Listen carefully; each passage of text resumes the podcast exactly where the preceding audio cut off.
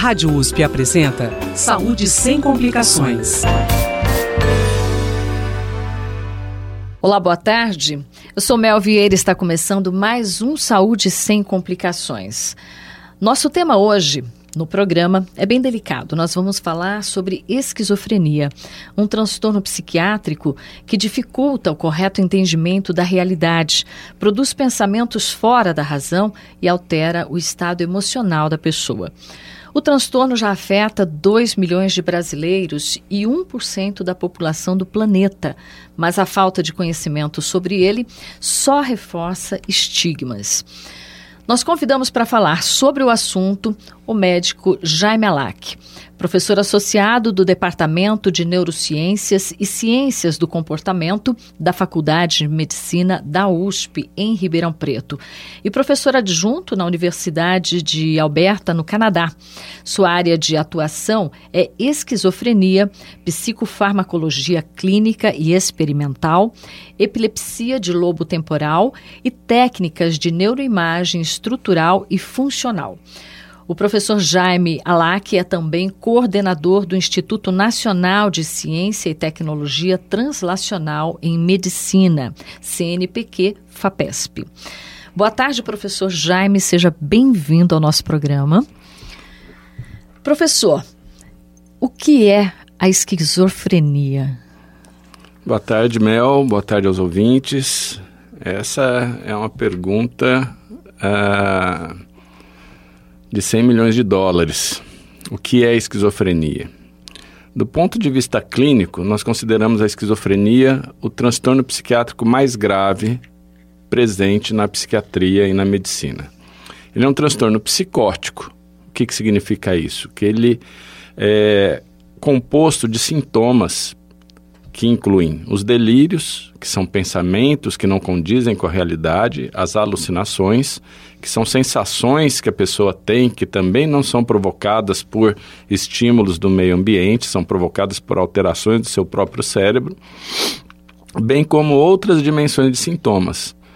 É um transtorno crônico, considerado neurodesenvolvimental, ou seja, começa já durante a gravidez, ao longo da infância e adolescência, normalmente as pessoas não veem o que está acontecendo, os familiares não percebem os prejuízos que estão ocorrendo, porque eles são muito discretos até que vem a primeira crise psicótica, que é quando os sintomas se manifestam. E a partir daí, a pessoa começa a ter prejuízos em várias áreas. Nas áreas laborais, ou seja, no trabalho, na interação social, na interação com a família, no desempenho escolar e é quando a família procura auxílio médico. Então é um quadro psiquiátrico de características psicóticas bastante grave. Professor, e esse aparecimento dos sintomas é, começa por volta de que idade?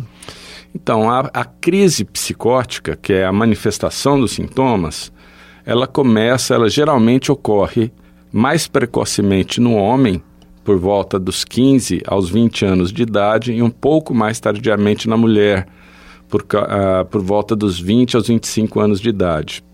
Isso se deve a fatores hormonais que são neuroprotetores na mulher. Na mulher também a, a evolução é um pouco menos grave, é um pouco menos intensa do que no homem.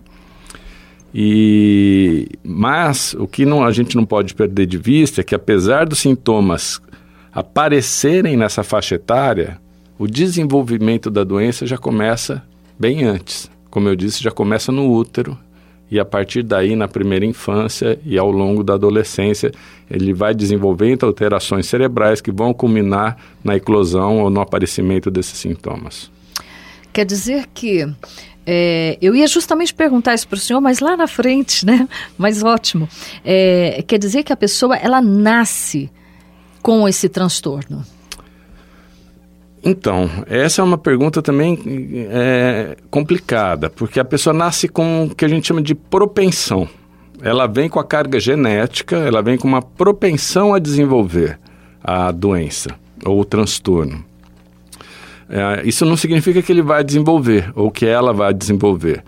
Porque se você pegar gêmeos idênticos, ou seja, tem a mesma carga genética, em torno de 50% deles têm a concordância para a esquizofrenia, ou seja, 50% só apresentam os dois gêmeos da esquizofrenia. Às vezes o outro gêmeo que é idêntico, ou seja, a mesma carga genética, não vai desenvolver. Então isso significa que ele tem na sua estrutura genética um, uma propensão, uma facilidade para o desenvolvimento dos sintomas.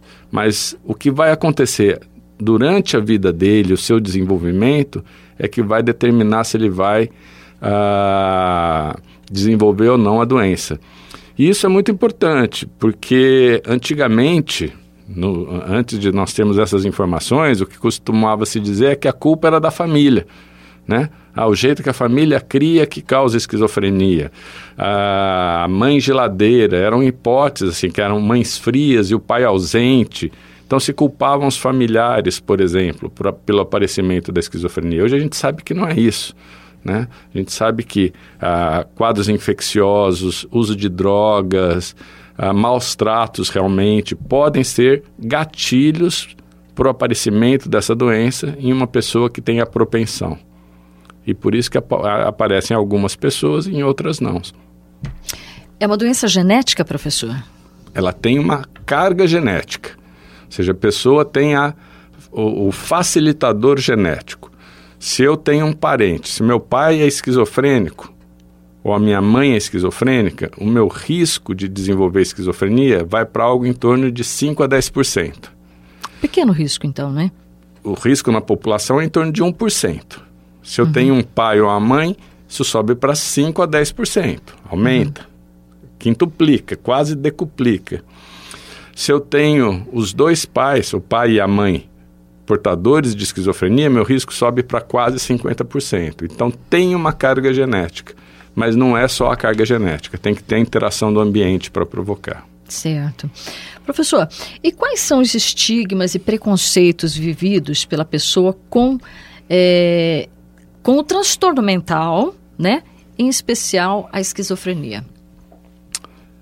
Então, uh, com programas como esse, Mel, as, uh, uh, nós procuramos, nós profissionais da área de saúde mental, temos observado que vem havendo uma diminuição da questão do estigma, mas ainda assim é muito grande.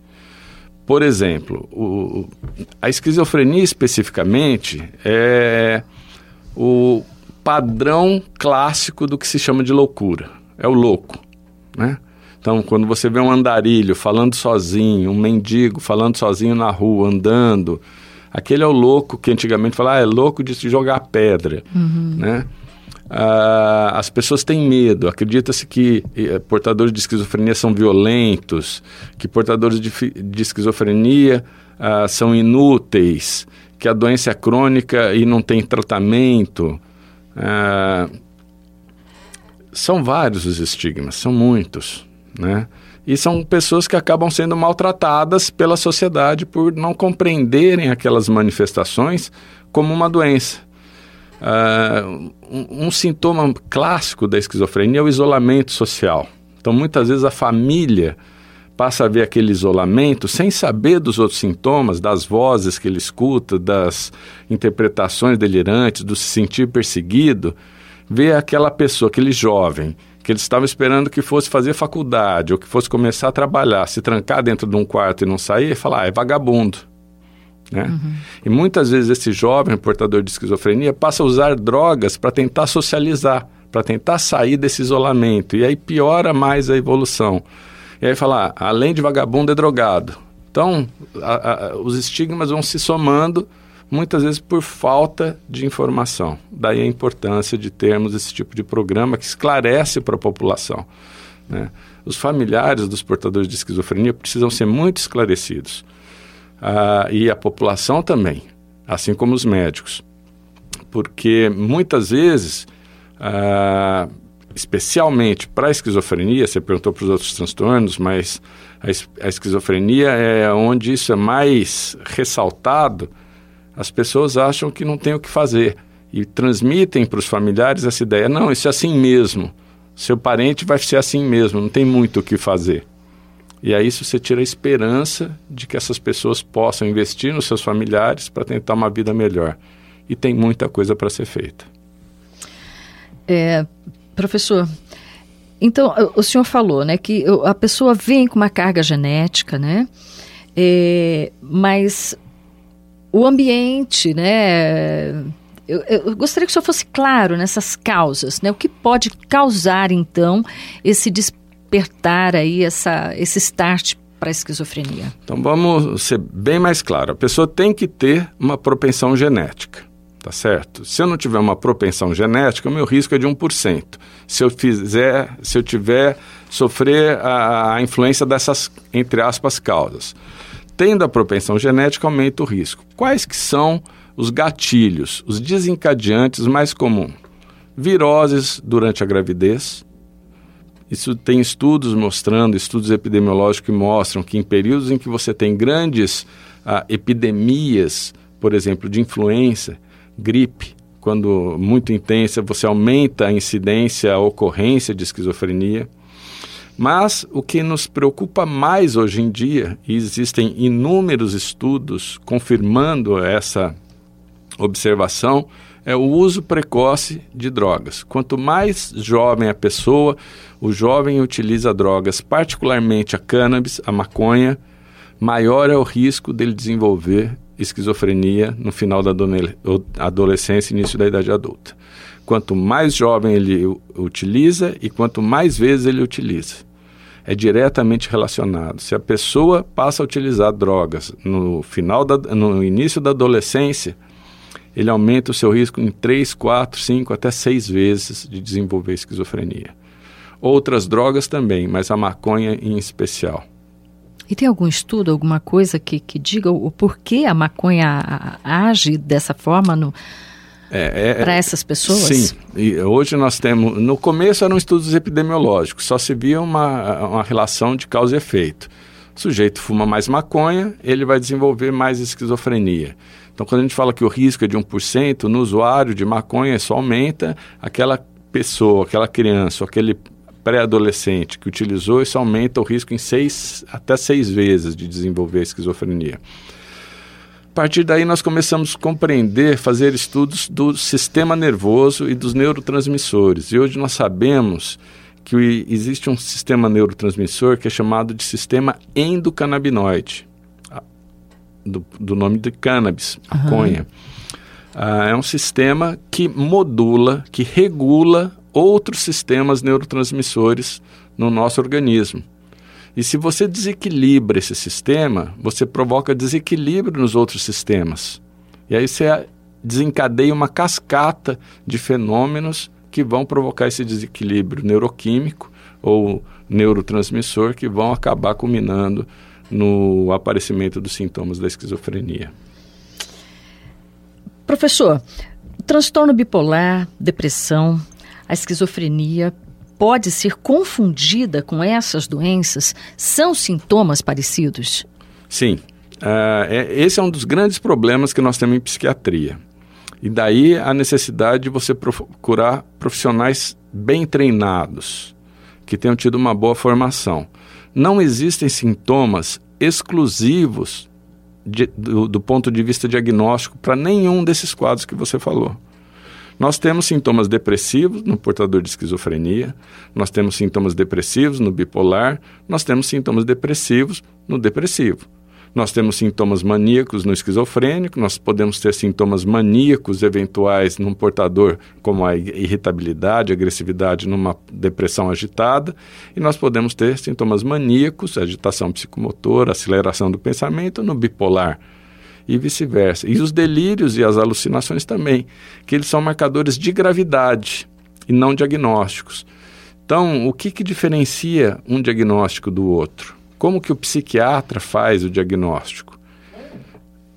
Ele faz o diagnóstico a partir da história clínica, das informações que a família traz e do exame do estado mental, ou seja, o que, que o paciente está apresentando na frente dele durante a avaliação.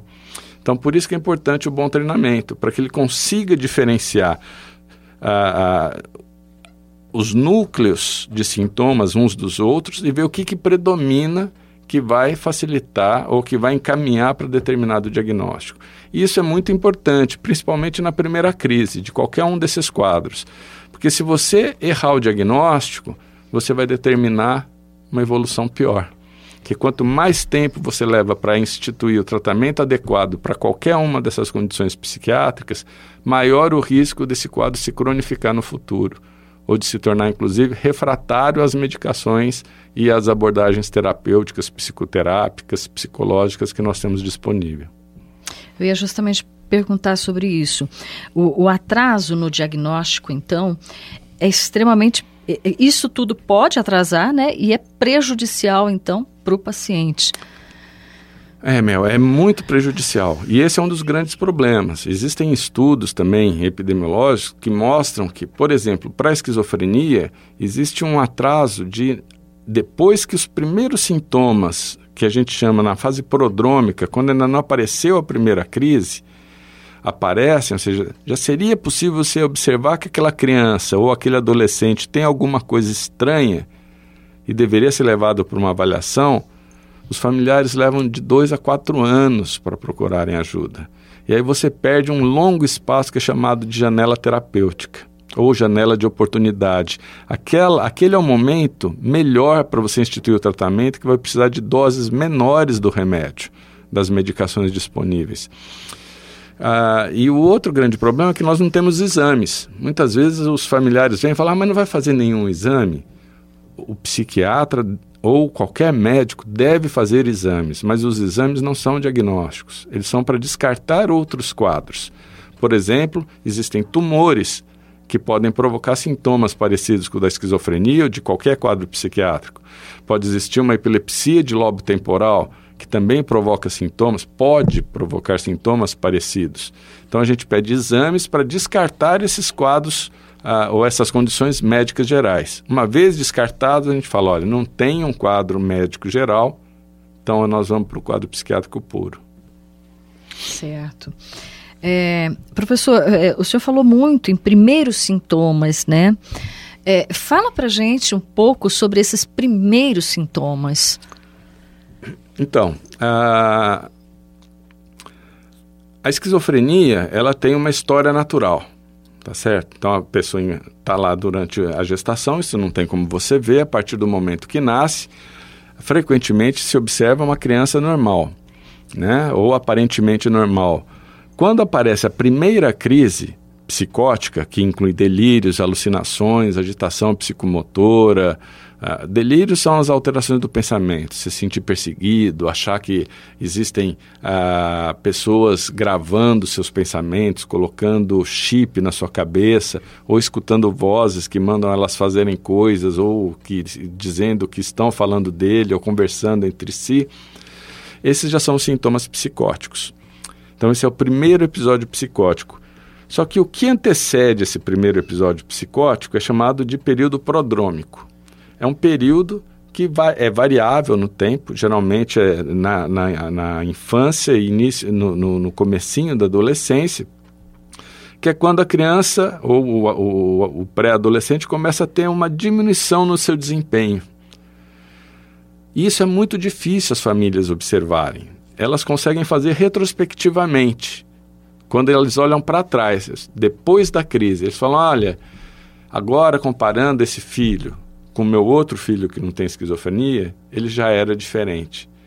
Mas quando ele está no seu desenvolvimento, as famílias não percebem, a não ser que seja muito grosseiro já, né? Porque às vezes a esquizofrenia começa muito precoce.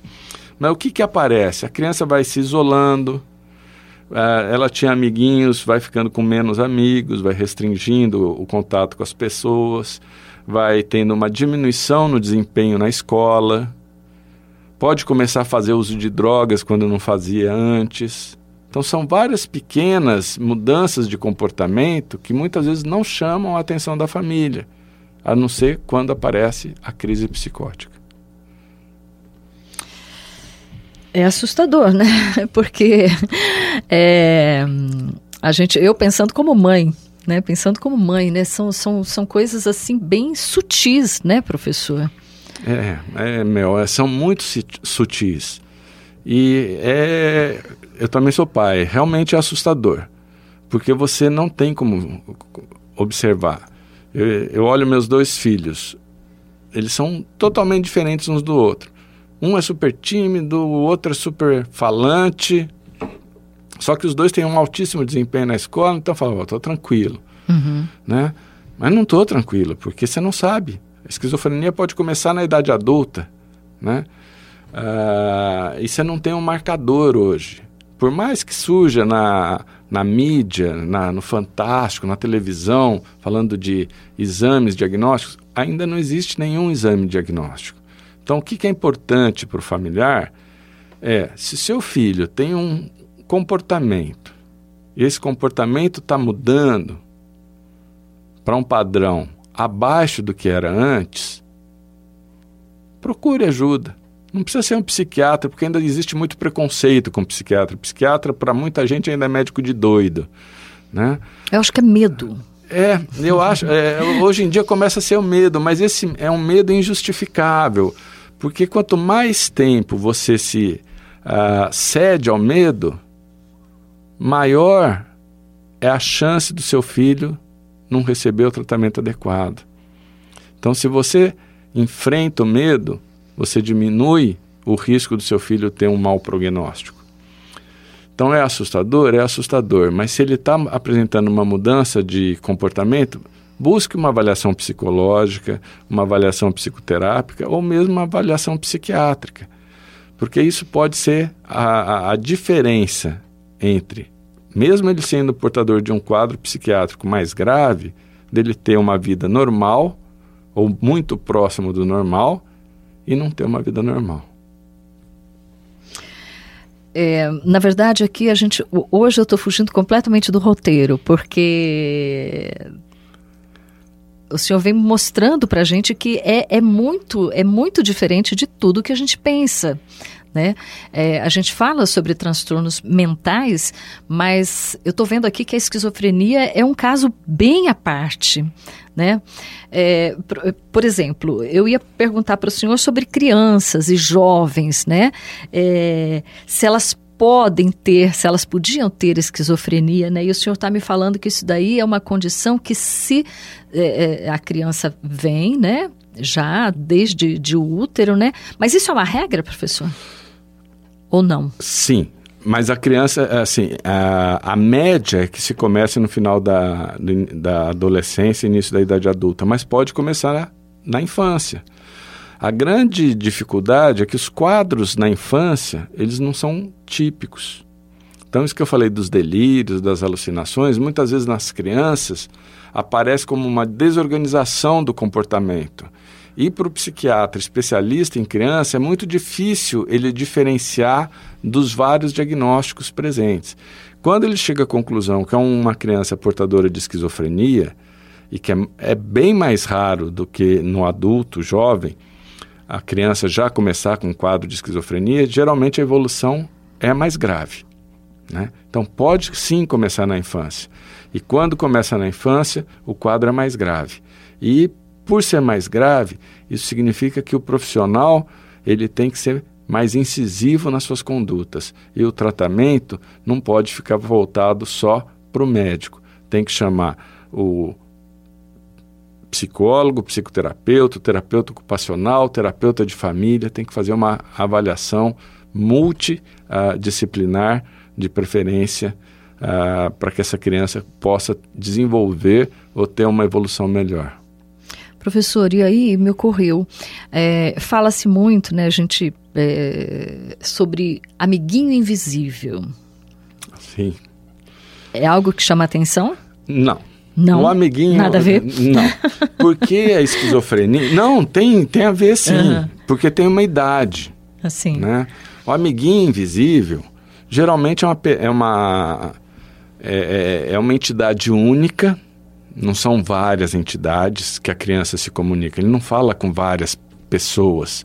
E é, é uma atividade estruturada, geralmente. A criança brinca, toma chazinho, faz não sei o quê, uh, brinca de pirata, se for menino, sei lá. Uhum. Qualquer que seja a brincadeira que a criança faz. Mas é uma, a, a criança não se desorganiza. Né?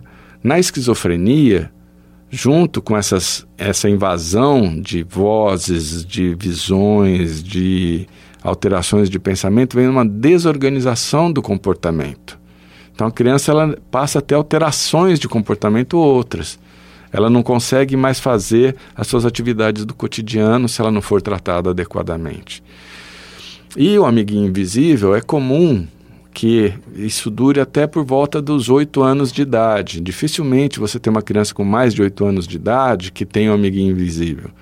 Uma criança de 12 anos com um amiguinho invisível, peraí, então aí vamos ver se não tem alguma coisa acontecendo. Mas até os oito anos, e se ela não for, não tiver uma desorganização, um prejuízo do seu desempenho na escola, com as pessoas, social, não é preocupante. Agora, se ela tiver, junto com o amiguinho, esse prejuízo, peraí, então vamos ver o que está acontecendo. Porque às vezes esse amiguinho está escondendo outros problemas emocionais. Uhum. Né? De qualquer forma, é, é, é, bom ficar atento. Sim, mas às vezes é só um amiguinho. Que bom, né?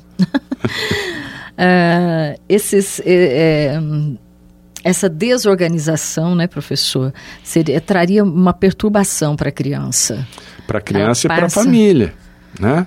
Porque a criança que antigamente se arrumava, sabia se calçar, se vestia, aí passa a ter alterações grosseiras, como, por exemplo, colocar ah, duas, três camisas, a cueca por cima da calça, porque ela está recebendo informações de que aquilo vai proteger, ah, protegê-la dos espíritos que vão atacá-la, por exemplo.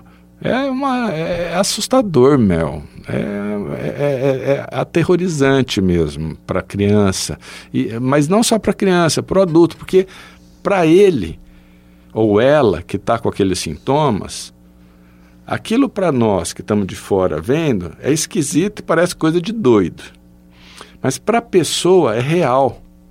Ela vê, ela escuta, aquilo é verdadeiro. Por isso que é muito difícil você trazer essa pessoa para se tratar. Ah, eu vou me tratar porque estão querendo me matar. Eles estão me perseguindo. Os alienígenas colocaram um chip na minha cabeça e você consegue ler meus pensamentos. Isso tudo é preocupante.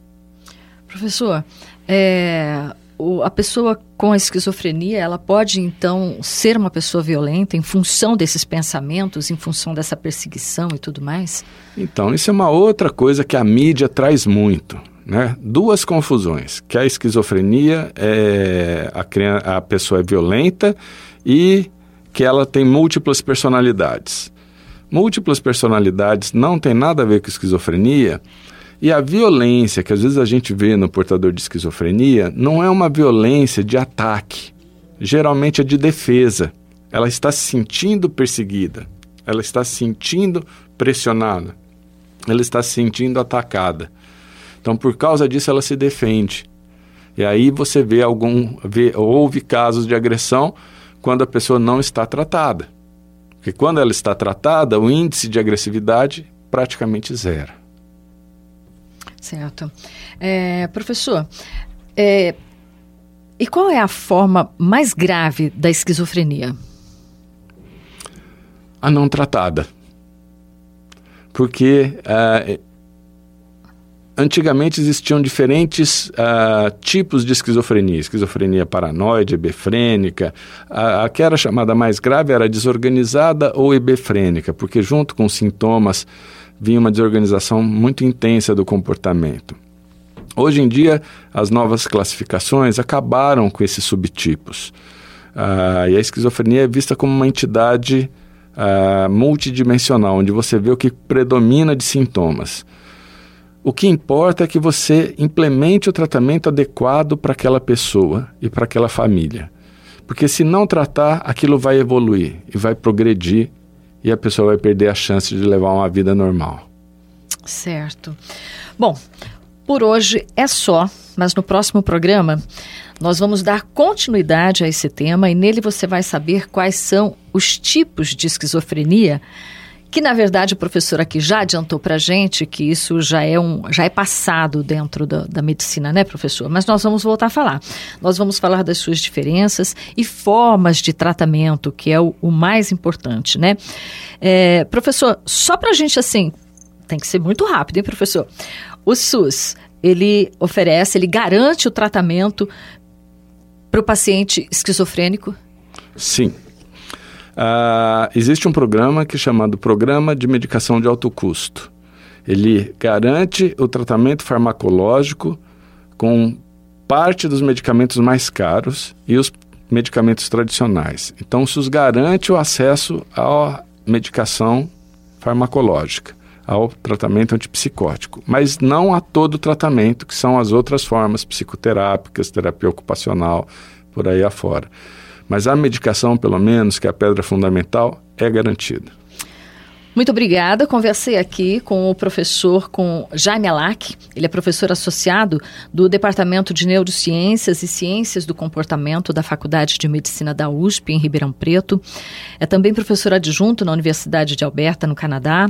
A sua área de atuação é esquizofrenia, psicofarmacologia clínica e experimental, epilepsia de lobo temporal e técnicas de neuroimagem estrutural e funcional. E ele é também coordenador do Instituto Nacional de Ciência e Tecnologia Translacional em Medicina, CNPq, FAPESP. Professor Jaime, muito obrigada e nós voltamos a conversar. Eu que agradeço. Obrigado, Mel.